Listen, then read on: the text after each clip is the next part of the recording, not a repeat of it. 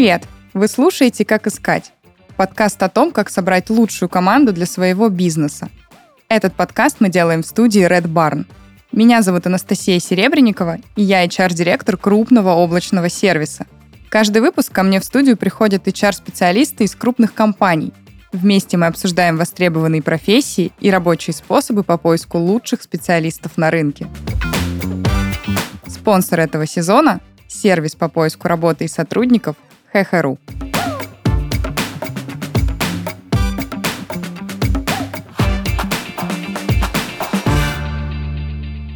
Сегодня у нас в гостях Евгения Кудрина, основатель HR-центра hrkudrina.com. И мы поговорим о том, как нанимать коммерческого директора. Женя, привет! Анастасия, привет! Рада тебя сегодня слышать. Тема такая у нас очень интересная. На самом деле у меня к тебе будет много сегодня интересных вопросов, но предлагаю нам начать с азов. А, расскажи, пожалуйста, в первую очередь, кто такой коммерческий директор и за что он отвечает в компании. Супер, обожаю эту должность, честно говоря.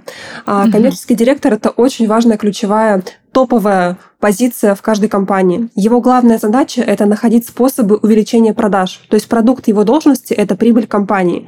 Обычно, как правило, в его ведении, так скажем, два отдела. Это отдел маркетинга и отдел продаж. Он отвечает за них. Угу. То есть я правильно понимаю, что директор по маркетингу и директор по продажам по структуре должны подчиняться коммерческому директору. Совершенно верно. Ну, не, не то, что директора, обычно это в системе есть руководитель отдела маркетинга и руководитель отдела продаж, и они уже подчиняются коммерческому директору. В разных компаниях, разных объемов они называются по-разному. Ну да, согласна, структуры в компаниях разные, но вот все-таки хочется до конца понять, э, если там, мы говорим о компании, у которой есть директор по маркетингу, есть директор по продажам, они все-таки подчиняются коммерческому директору или напрямую генеральному, ну то есть насколько это важно. И у меня просто есть следующий вопрос, всем ли компаниям нужен коммерческий директор? Вот опять, да, мы исходим из того, что если у нас есть директор по маркетингу, директор по продажам, э, нужна ли роль отдельно именно коммерческого директора?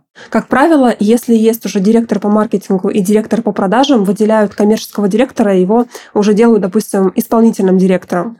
А, но я встречала разные компании, разбирала разные оргструктуры, где и в большой компании и есть и коммерческий директор, и ему подчиняется как раз руководитель отдела продаж и маркетинга. Такое тоже встречала. Но все-таки классический вариант, когда есть руководитель отдела продаж и маркетинга, и над ними стоит уже коммерческий директор.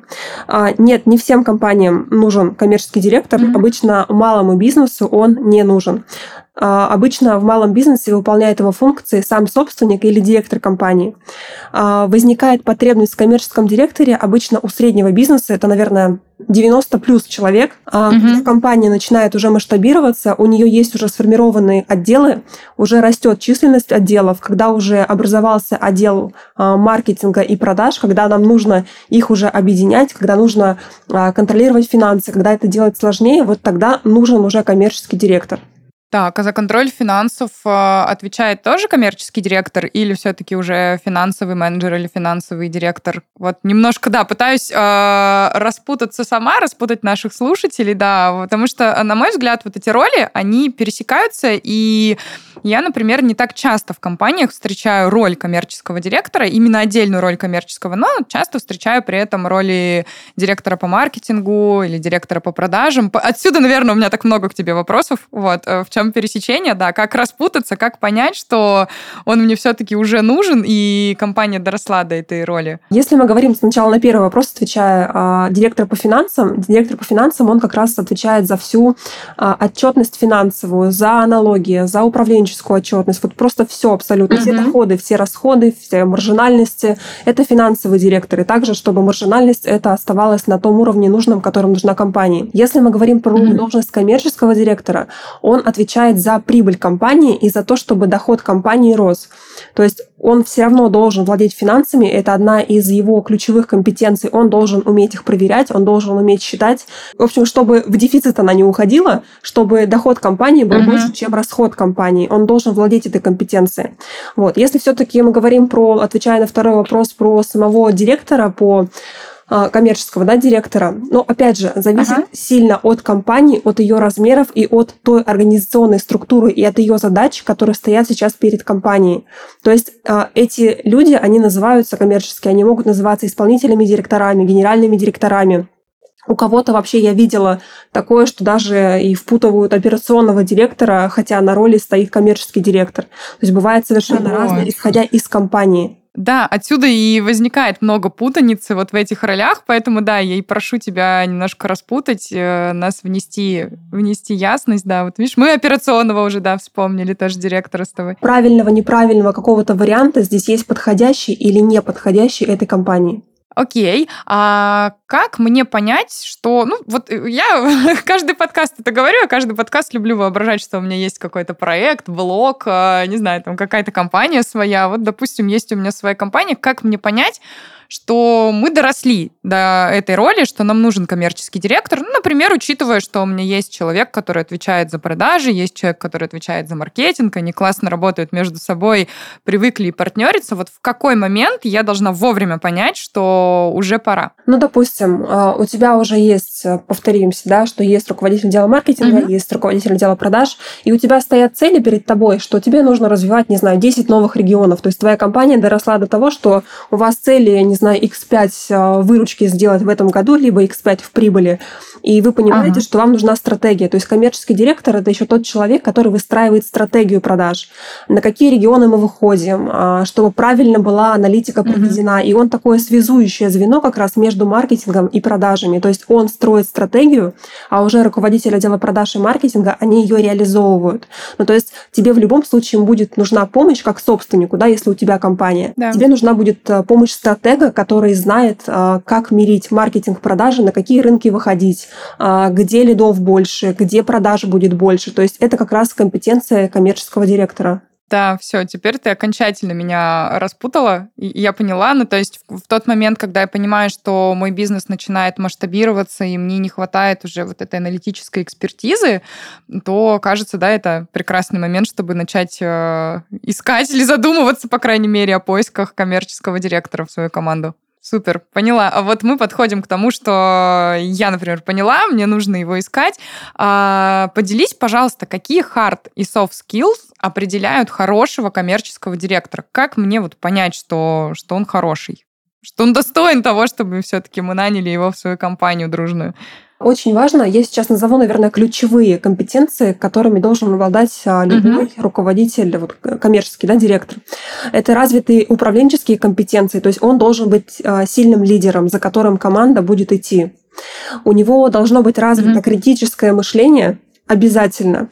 У него должно быть стратегическое мышление тоже развито, он должен уметь планировать. У него должны быть э, прокачанные прям планирование навыки, то есть, допустим, там декомпозицию сделать, он должен уметь это круто сделать, круче, чем все остальные. У него должно mm-hmm. быть хорошее знание технологий продаж, вообще в принципе продаж, маркетинга и финансов, это то, о чем мы только что говорили. Он должен быть стопроцентный да, результатник, не процессник. Он должен быть системный, и показывать, как работать другим. То есть этот человек тоже, который организовывает систему. А, и из личных еще я бы отметила, что он должен совпадать по ценностям с собственником либо с руководителем компании, потому что он является таким носителем ценностей, и через него другие отделы, они будут а, заражаться этими хорошими ценностями, которые приняты в компании.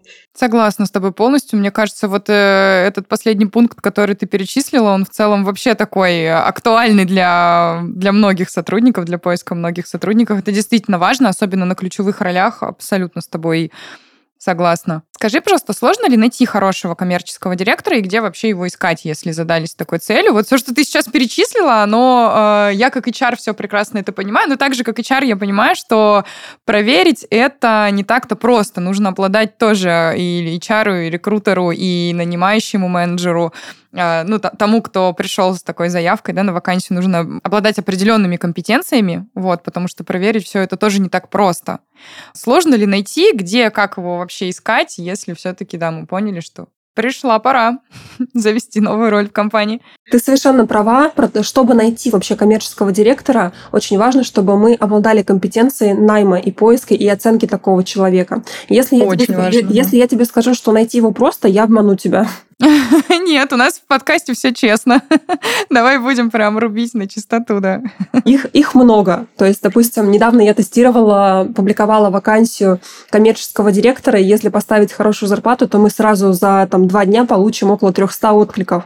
Их много этого действительно, но важно да. найти своего. И задача здесь как раз выбрать из всей массы людей своего, который нам нужен. У некоторых компаний поиск коммерческого директора занимает э, от трех до шести месяцев. Я знаю компании, знаю кейсы и сама закрывала коммерческих директоров за два месяца. Был даже кейс, где за один месяц нашли директора просто идеального. Боже, я знаю кейс два года. У меня такой антикейс. Но это был не мой кейс, но тем не менее. Я вообще не удивляюсь. То есть важно не просто найти, а нам важно постараться на этапе найма а, уменьшить риск ошибки подбора. Любой найм все равно в нем есть риски. И, и вот а, сам найм это его цель вообще, в принципе, уменьшить этот риск дальше. Для этого перед наймом очень нужно детально продумать его портрет, то есть прям сесть и прописать, построить оргструктуру, понять, за что он отвечает, какой продукт должности, оцифровать угу. результаты. И вообще я крайне рекомендую всем перед наймом человека оцифровать результат, что мы хотим, чтобы человек сделал на испытательном сроке. Прям конкретно по смарту. Вот как мы поймем, что этот человек да, прошел испытательный срок. Если эти все вещи будут оцифрованы, а, риск ошибки будет мал, потому что мы просто уже будем понимать, какие вопросы нам ему задавать, на какие компетенции его проверять, и что же нам с ним, в принципе, делать дальше. Да, согласна. Я вообще люблю, знаешь, когда даже на собеседовании вот серьезные ребята, кто руководители или C-level специалисты задают вопрос, а как вы поймете, что вы наняли меня успешно? Ну, то есть тем самым пытается проверить наши критерии поиска, как вообще мы будем определять успешность. На самом деле это настолько вот прям такой здравый подход, очень серьезный, и мне тоже импонирует. Не просто так ударили по рукам, а я согласна, что а, и компания нанимающая должна подготовиться и понимать все эти аспекты, которые ты перечислила. Ну и, соответственно, э, хороший знак, когда сам кандидат на собеседовании обо всем об этом интересуется. И очень круто, когда обе стороны, они вообще понимают, зачем они пришли и что им конкретно друг от друга нужно. И если возвращаясь к вопросу продолжения про источники, какие вообще источники, это мой любимый ХХРУ, это внутренний резерв, mm-hmm. потому что иногда мы понимаем, что, допустим, у меня были кейсы, где компания явно имеет проблемы с делегированием. То есть, не, несмотря там на суперклассного кандидата, суперкомпетентного, у них есть проблемы с тем, что они не могут просто доверить внешнему человеку свою компанию. И вот в этом случае э, один адекватный, одно адекватное решение это будет просто вырастить своего сотрудника внутреннего. Дальше не, еще один способ это рекомендации. Да. И, наверное, LinkedIn в целом, да, самые, самые, да, достойные, такие популярные у нас источники. А можно еще вопрос такой вот тоже из любопытства? Ты говоришь, опубликовала недавно вакансию, получила 300 откликов, а 300 это было в каком-то одном регионе или вы размещали там, не знаю, по всей России, смотрели, вам не особо было важно, где находится сотрудник? Да, я искала удаленно сотрудника. А, мне не важно было, какой регион, я просто хотела посмотреть, а, сколько коммерческих директоров, потому что мне нужно было проверить одну гипотезу, и вот я пошла таким ага. способом. Мне нужно было понять, э, кто откликается, каким способом, сколько человек и так далее. Поняла. Ну да, на самом деле, а, вот, кстати, вопрос у меня родился прямо сейчас в голове. Я только хотела как факт это сказать. А, насколько в должности коммерческого директора важно, в какой отрасли работал этот сотрудник? Ну, то есть, насколько это важно? Или в целом, вот если есть скиллы коммерческого директора, успешный опыт, то разберется, справится, мы в него верим. Ты знаешь, а, я убеждена, и я уже даже на практике увидела, что Самое важное — это чтобы человек э, знал, допустим, технологии продаж. Вот то, что мы выше описали, вообще, в принципе, у него были навыки управленческие. А если мы говорим про сферу, это скорее будет плюсом. Да, допустим, если мы ищем коммерческого директора с Якома, понятно, что он э, знает эту, сферу, и он очень быстро э, освоится там. Но проще гораздо человека научить продукту, как его продавать и вникнуть в продукт, чем обучить вот как раз soft, hard скиллам и всему остальному. То есть скорее наложить на него продукт будет гораздо проще. Да, на самом деле, если у вас есть система да, обучения продукту, потому что я тоже сталкивалась с компаниями, которые вроде бы долго на рынке, но ты приходишь, и нет вот этой системы, когда тебе рассказывают про продукт, когда тебя погружают, чтобы ты вот э, не хлопал глазками потом, когда тебя спрашивают, а как у вас там все внутри устроено? На моей практике я тоже считала когда-то, uh-huh. на испытательном сроке отваливаются успешные кандидаты, которые просто супер-мега классно прошли все этапы. 30% кандидатов отваливаются из-за того, что у них не было адаптации, то, что их просто кинули и э, не помогали им влиться в компанию. У любого человека, mm-hmm. даже у коммерческого директора, все равно есть а, некий срок, пускай это будет 2-3 недели минимально, для социальной адаптации. Он должен примерить на себя компанию, он должен примерить на себя правила общения, да. психологическая какая-то адаптация, она в любом случае есть. Да, согласна, но вот мир бизнеса настолько жесток, да, что действительно, чем выше уровнем специалиста ты нанимаешь, тем у тебя больше от него ожиданий, что, ну, он как-то там сам справится, задаст тебе нужные вопросы, сам тебя потревожит, сам тебя достанет, и уже, конечно, да, э, возможно, где-то в каких-то компаниях и не так много уделяют времени сотруднику, нежели чем джуну, с которым возятся постоянно и все разжевывают, разъясняют. Есть такой момент, да, на самом деле, согласна. Но отчасти это еще и проверка, да, если ты занимаешь серьезную роль в компании, насколько ты справишься, насколько ты адаптируешься и вообще, насколько ты хваткий вот, и сам тоже сможешь совсем разобраться. А вот ты сейчас, когда отвечала на мой еще предыдущий вопрос, уже частично мы затронули вот эту тему удаленной работы. Ты говоришь, я смотрела по всей России, мне не важны были регионы. А можно ли нанять такого сотрудника, вот коммерческого директора, удаленно? Или все-таки, учитывая, что это очень ключевая роль в компании, которая про деньги, доступ к конфиденциальной информации, все-таки важно знакомиться лично? Хороший вопрос. Ты знаешь, мне сейчас очень нравится та тенденция, которая есть на рынке. Еще бы года три назад я бы тебе сказала, что а, нет, что важно, чтобы человек работал в офисе и ага. наблюдал бы за своим э, коллективом, и чтобы он э, держал руку на пульсе здесь сейчас.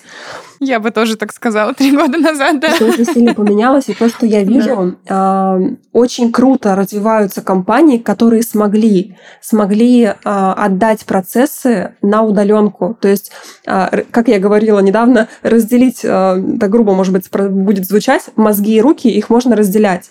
И те компании, у которых это удастся, э, которые смогли настроить систему так, что коммерческий директор, а, руководители отдела продаж, там, в принципе, линейные сотрудники работают на удаленке, их ждет большое будущее, потому что компания оказалась более гибкой. И у меня есть такие кейсы успешных компаний, где за три года друг друга ни разу вообще не видели в лицо ни один сотрудник. И у них все классно и хорошо. Понятно, что личного общения это, конечно же, не заменит, это все равно какие-то тимбилдинги, там, хотя бы раз в год. Да. Это было бы хорошо, а, потому что это все равно другое качество общения. Но кейсы есть, и они. Да, это факт. На самом деле главное выстроить правильные, прозрачные процессы, понятные всем сотрудникам, и тогда в целом ждет успех. Я, знаешь, сейчас в IT наблюдаю такую тенденцию, что некоторые компании говорят своим сотрудникам, все, go назад, в общем, начинаем снова работать из офиса, либо работать из офиса частично. И вот что делают эти сотрудники, которым это говорят? Они э, частично или полностью бегут на КХРУ, вот. А мы, соответственно, сидим и радуемся, потому что у нас быстрее закрываются вакансии. Ну, на самом деле такое, да, это наблюдать, думаешь, ну, мир, он же вот прям подсказывает, что мы не, не можем делать шаги назад. Все, все туда идут в эту сторону, всем нравится, всем комфортно. Ну, да, есть такой момент, кто-то научился, кто-то нет. Э, всегда же, да, всем новшествам. Кто-то сопротивляется, а кто-то самый первый. В рядах первых просто на себе пробует, да, на своей компании. И ты знаешь, и те компании, которые смогли это сделать, у них и выбор а, кандидатов гораздо шире, гораздо богаче. Потому что у нас люди-то сейчас разъехались да. по всему миру. И, допустим, если взять профессию HR, профессию маркетинг, профессию даже тех же продаж, она же очень да. сильно стала, ну, это, это удаленка. Никто не хочет уже возвращаться в офис, потому что поняли, что те же самые деньги можно получать, а, сидя, а, не знаю, в другой стране. Или в своем регионе, да? Да, в любом регионе, абсолютно. И э, удаленщики тоже поняли, что э, удаленка не значит э, дешево, удаленка не значит что-то ты плохое делаешь, да, или... То есть это, это уже настолько стало нормальным, мне безумно нравится вот то, что происходит сейчас. Да, абсолютно с тобой согласна. Я тоже начала жить в разных э, городах, в разных странах. Это в целом очень удобно. Ты смотришь мир, но при этом ты... Да, чтобы тебе посмотреть какое-то новое место, не нужно брать две недели отпуска. В целом ты можешь сам рулить своим графиком. Но тоже, да, не каждый умеет. И вот опять мы приходим к тому, что для HR добавились дополнительные пункты, которые нужно проверять насколько вообще есть скилл самостоятельной удаленной работы, все ли сотруднику подходит, чтобы вот тоже не было такой ошибки, что вроде как казалось, я смогу работать из дома, но, но не смог. Вот, и пришлось заново, не дай бог, искать. Да, да, тоже, тоже есть такая история, что проверять нужно тщательно, контролировать нужно тщательно, и здесь как раз вылезают иногда минусы а, в управлении, в менеджменте и в управлении, которые мы, если мы видим, мы должны сразу их устранять. Знаешь, у меня есть такая практика, я всех э, спрашиваю в компании от Джуна до супер сеньорского сеньора и лида, и э, будь то вообще C-level сотрудник компании, я всегда спрашиваю, вот ты приходишь на новое место работы, и у тебя совершенно незамыленный взгляд. Мы здесь годами, кто-то десятилетиями может работать в компании, и понятно, что все ходят на какие-то конференции, у всех есть нетворкинг, мы знакомимся, общаемся, но ты приходишь прям со свежим взглядом, поделись, пожалуйста, что бы ты сделал по-другому, даже на этапе адаптации, когда ты знакомишься с процессами, когда ты знакомишься с продуктами. И вот именно там самая-самая золотая жила, когда тебе начинают давать обратную связь, это прям самое полезное, что, что может произойти, вот когда новички делятся этой обратной связью в целом по своим трем месяцам. Так мы тоже понимаем, как фиксить процессы какие-то или что-то могли не замечать. Но нам да, сотрудники не боятся это говорить, и они понимают, что они могут сказать не только через месяц, два, три работы, но они, в mm-hmm. принципе, могут сказать, и они будут услышаны. Да, ну или если, и если они скажут, ребята, у вас все фигово, то им не прилетит за это по шапке, да, это тоже, опять, да, мы откатываемся к здоровой культуре компании, вот, к прозрачным процессам, ну и когда все понимают, что да, я могу выразить свою точку зрения, и я буду в абсолютной безопасности в этот момент.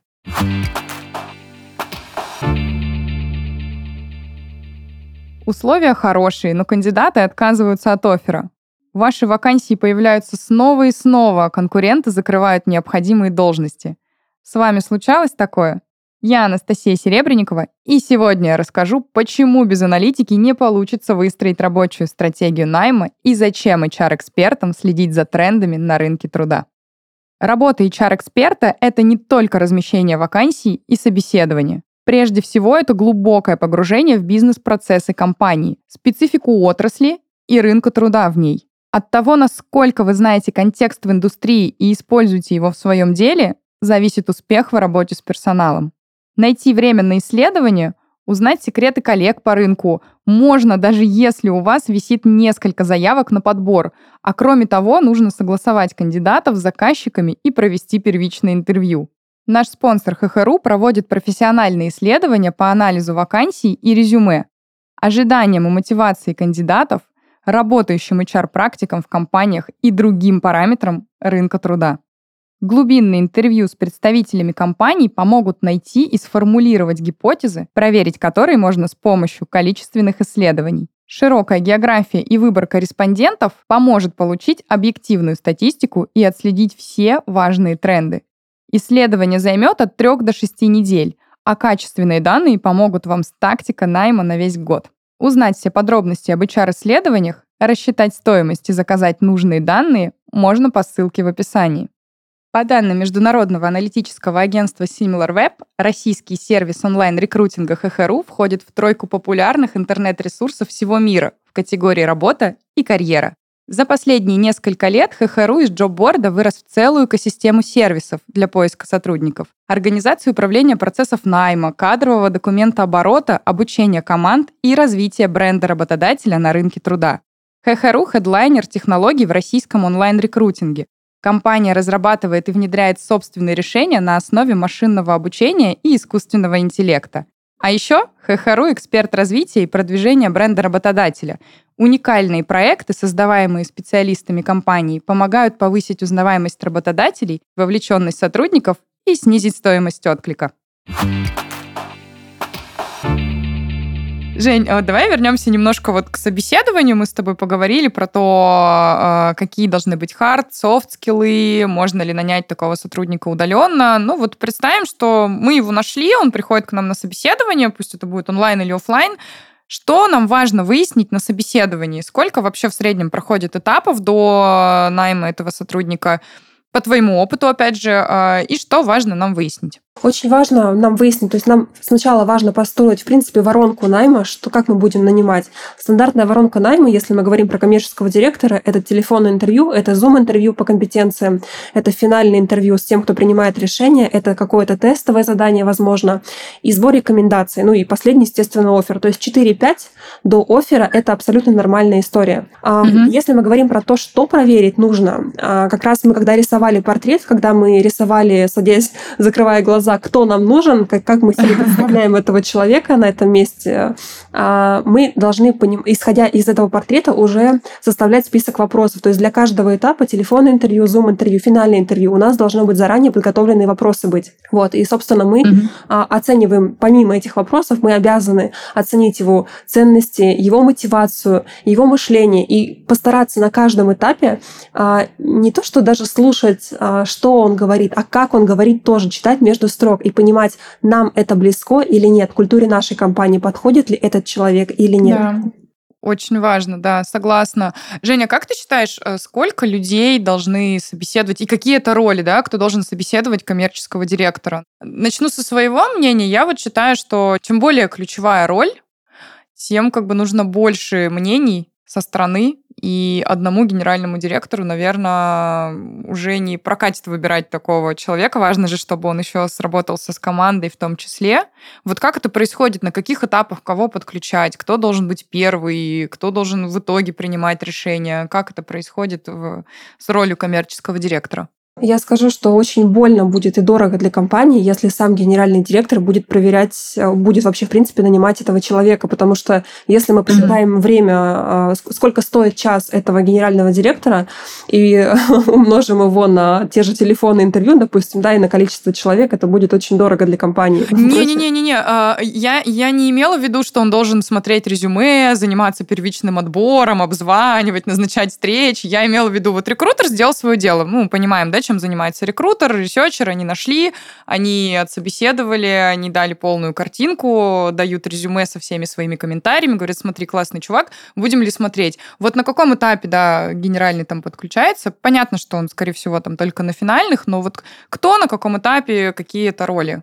Вообще, в идеале, а, если это будет HR, либо HR-директор, которому дает, допустим, uh-huh. рекрутер выборку каких-то резюме, а, рекрутер а, проводит первичные телефонные собеседования, дальше, допустим, HR, либо HR-директор подхватывает это все дело, проводит Zoom по компетенциям, отсеивает через uh-huh. себя, потому что любой HRD, HR – это фильтр в компании по тем же ценностям, по, по корпоративной культуре.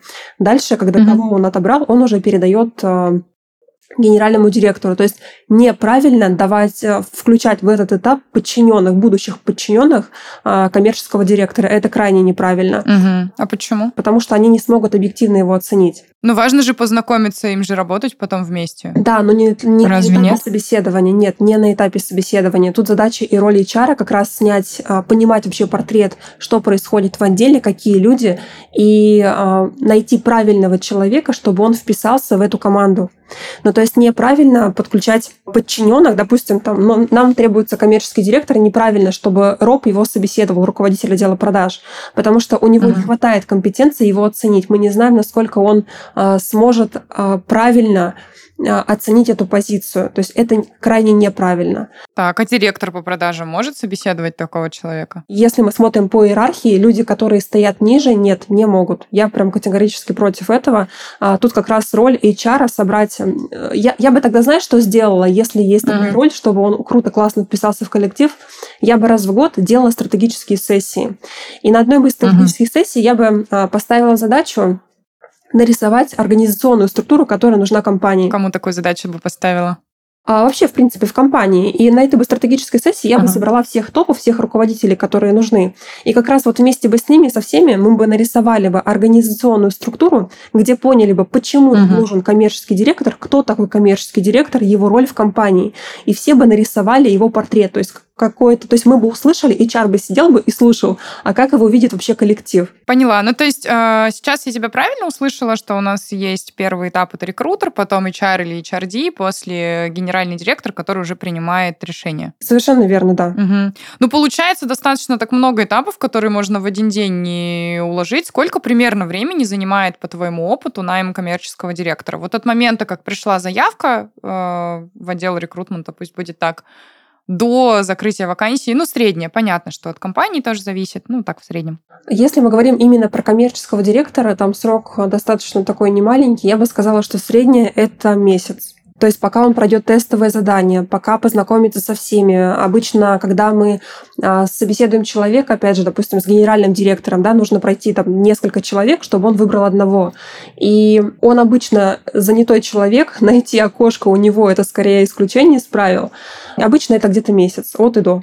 Ага. Ну, то есть среднее это месяц. Да, да, да, совершенно верно. С учетом того, что, опять же, у нас несколько кандидатов на выбор. Идеально. Да, все, поняла. И как раз, да, у меня тоже был к тебе вопрос про рекомендации, насколько это прям обязательно. Вот, ну, нельзя нанимать коммерческого директора без рекомендаций с прошлых мест работы? Я бы сказала, что нет, потому что это очень важно, и это еще один из способов уменьшить риск того, что дальше он а, не пройдет испытательный срок, отвалится, либо всплывут какие-то сюрпризы личного характера у человека я бы очень сильно рекомендовала ну, да. всегда, всегда проводить этот этап и не пренебрегать им. А, причем это не просто, как вообще берутся да, рекомендации, это не просто спросить у человека, дай, пожалуйста, рекомендации, мы позвоним mm-hmm. ему.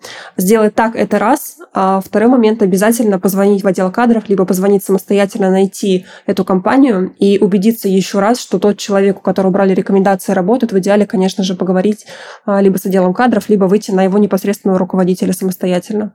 Угу. Да, согласна. Чем, чем серьезнее роль, тем серьезнее подход в целом во всех аспектах, в рекомендациях тоже, тем более.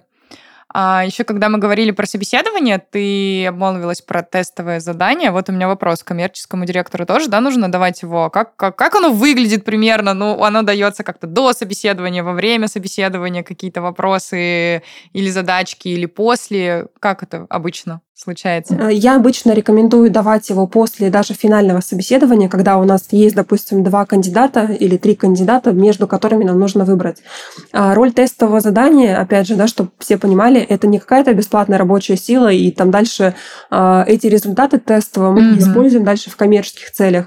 Нам очень важно тестовым заданием понять, э, насколько мышление человека нам подходит. Например, там тестовое задание универсальное для того, того же коммерческого директора, а, допустим, проанализировать а, что-нибудь в компании и предложить, а, то есть нарисовать какую-то дорожную карту, а что бы ты сделал? Либо опиши свои действия, вот, вот тебе точка А, опиши, пожалуйста, свои действия для точки Б. То есть мы просто смотрим его мышление, что он говорит, ага. как он думает, какой он системный, несистемный, как он... Ну, в общем, мы его смотрим уже так чуть-чуть в деле. Ага, ну то есть кейс обязательно должен быть применим именно к компании, которая нанимает сотрудника, правильно я поняла? Да, конечно же, да. То есть кейсовые, помимо того, что мы даем там кейсовые какие-то интервью, мы должны дать какую-то смоделированную ситуацию, либо это mm-hmm. цифры, либо это, допустим, там, а, если, опять же, про роль коммерческого директора. Вот сейчас продажи вот такие, регионы такие, то есть мы даем ему какую-то оцифрованную точку А, говорим ему, что мы хотим, и спрашиваем его, как бы вы к этому пришли, составьте план.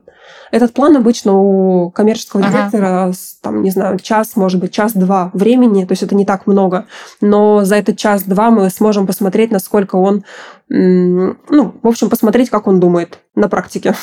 Так, они говорят они в таком случае, что вот вы хитренькие ребята, сейчас вы найдете себе там трех-пяти э, финалистов на эту роль, э, всем дадите свои задания и потом пойдете по этому намеченному пути, вот, а, и нас на работу не возьмете. Говорят? Говорят, да, я встречала очень разное, а, даже мне выставляли счет ага. за тестовое задание. А здесь как раз работа рекрутера либо работа HR преподнести и грамотно подать это так, что действительно эта работа нужна для этого, что это не будет использовано в коммерческих целях, что мы с вами даже можем что-то подписать, если вы нам не верите. Ну, то есть, грубо говоря, мы просто рассказываем mm-hmm. человеку, что зачем это нужно. И от него не требуется бизнес-план составить, да, подробный. От него требуется широкими мазками просто рассказать свои же действия, какие ресурсы ему нужны, и какие действия он будет предпринимать. Обычно а, адекватные управленцы все понимают, и вопросов не возникает. Так, поняла. Вот мы с тобой поговорили сейчас про то, как найти хорошего, правильного, достойного, классного кандидата на роль коммерческого директора в компанию, как понять вообще, что он нужен, да, как прийти к успешному найму. А какого коммерческого директора ты не порекомендуешь брать на работу? Хороший вопрос. Скорее всего, того, кто не говорит цифрами и вообще не умеет читать потому что это очень, э, это, это прям ключевая особенность того человека. Я бы не взяла на эту роль процессника, который э, думает только процессами, а не результатом. Того, наверное, у которого нет огонька даже в голосе. Того, кто не любит свою работу. Ты знаешь, я своей миссией, вообще своей компании миссией, я считаю находить людей, которые искренне любят свою работу. А когда человек рассказывает, как он любит свою работу, меня это настолько заряжает. И вот когда а, тот же коммерческий директор начинает в красках после обычного вопроса, почему вы любите свою работу, когда он начинает рассказывать про то, как он ее любит, а за что он ее любит, и ты просто слышишь, что, блин, это же, это же просто сказка, когда человек будет каждое утро ходить на, с охотой на свою любимую работу того, кто заточен только на деньги, я бы никогда бы не взяла, потому что деньги — это такой плохой мотиватор, очень краткосрочный мотиватор. Да, в точку. А скажи, пожалуйста, ты говоришь, э, важно, чтобы кандидат говорил цифрами, а что, если мы просим говорить цифрами, а он такой говорит, у меня вообще-то NDA, не могу вам говорить цифрами. Хорошо, переходим, э, убираем конкретику и, допустим, э, моделируем кейсы, кейсы в цифрах. То ага. есть говорит ли он цифрами, это же можно понять, не обязательно цифры он называть своей прошлой должности. Мы же можем просто смоделировать какой-то кейс, как он объясняет вообще, в принципе, как бы он построил там воронку продаж, как бы он декомпозировал цель, которая стоит э, впереди компании, там, X5 вырасти, как бы он там распланировал бы он по месяцам, по неделям, как бы он разбил все это. Это слышно просто в разговоре, в процессе разговора. Жень, и напоследок э, задам свой любимый вопрос. Что бы ты посоветовала тем, кто хочет собрать лучшую команду для своего бизнеса? Ты знаешь, я думала сделать такую татуировку и либо написать огромными буквами где-то, чтобы это было просто видно со Вселенной, что люди — это самый ценный капитал любой компании. А, я очень люблю доносить эту мысль для любого, до любого собственника. А, убрать любая услуга, любой продукт, любой завод, убрать оттуда людей — это будут просто станки, это будет просто что-то неживое. То есть люди люди — это наш самый-самый ценный капитал. Да. И я хочу донести до всех тоже вообще, что их не просто собрать, их не просто нужно нанять, с ними нужно уметь взаимодействовать, их нужно уметь нанимать, удерживать, и даже увольнять тоже нужно уметь. Я рекомендую а, доверять работу с людьми тем, у кого есть желание в этом, компетенции, и обязательно нанимать себе в команду HR, чтобы все взаимодействие с людьми оно было качественным. Наверное, это все. Как же я разделяю твою точку зрения и хочу, чтобы ты знала, что ты э, в этих мыслях совершенно не одинока, и я тоже несу это всегда в люди, всегда говорю, что э, люди — это самый ценный ресурс, который есть у компании, вот. А, и HR, конечно, важно быть и с людьми, и с бизнесом, да, там тоже нужно еще правильно лавировать между всем этим. Но в целом повезло, конечно, тем HR, э, собственники компаний, в которых они работают, которые понимают, это суть, то, о чем ты сейчас сказала, то, в чем я тебя поддерживаю и в целом согласна на, на 300%. Вот, с каждым твоим словом. Я бы вообще сказала, что HR — это такой медиатор, медиатор между бизнесом и э, коллективом. Он должен понимать э, все позиции и делать э, вообще любое действие, исходя из разумных каких-то точек и исходя из цели, опять же. Да, абсолютно важная, важная роль, одна тоже из ключевых компа- в компании, да, тоже правильно нанять. Собственно, это же помощник и правая рука в поиске лучших специалистов э, на рынке, которых э, любая компания хочет привлечь в свои ряды. Да, согласна полностью. Сегодня своим опытом найма коммерческого директора с нами поделилась Евгения Кудрина, основатель HR-центра hrkudrina.com. Женя, спасибо тебе большое за эту теплую, познавательную беседу. Я сейчас улыбаюсь просто в 32 зуба. Мне очень приятно было. Спасибо большое, что пригласили. Мне было приятно поговорить. Очень эффективно и продуктивно. И просто приятная беседа. Я тоже сейчас очень улыбаюсь. Да, мы с тобой не видим друг друга, но э, спасибо тебе большое. Ты во многом э, смогла распутать, да, вот эту некую путаницу э, между ролями определенными в компаниях. Вот, у тебя сегодня очень здорово это получилось. Я очень тебе за это благодарна. Думаю, наши слушатели тоже. Еще раз тебе огромное спасибо. С вами была Анастасия Серебренникова и подкаст «Как искать» – аудиогид по поиску лучших специалистов в своем деле. Увидимся на следующей неделе.